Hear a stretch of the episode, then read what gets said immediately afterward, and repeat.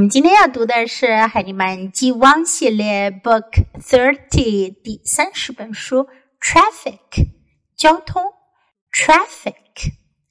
is a non-fiction book. First, let's listen to the story. Traffic. Look at the bike. Look at the motorcycle.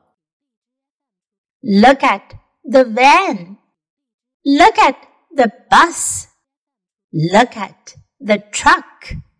Look at the car. Look at the traffic.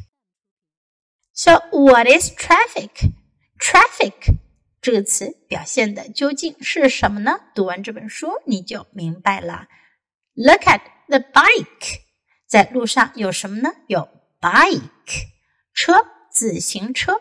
这里用到的还是我们熟悉的句型，look at，look at，连起来读，look at，look at，look at，look at the motorcycle，motorcycle 摩托车，motorcycle。Look at the van，看小面包车，van 面包车。Look at the bus，看公共汽车，校车也是 bus，school bus。Look at the truck，看卡车，truck。Look at the car，看小汽车、小轿车 car。Look at the traffic。So this is traffic，这就是 traffic 这个词的意思了。 路上行驶的车辆，交通叫做 traffic。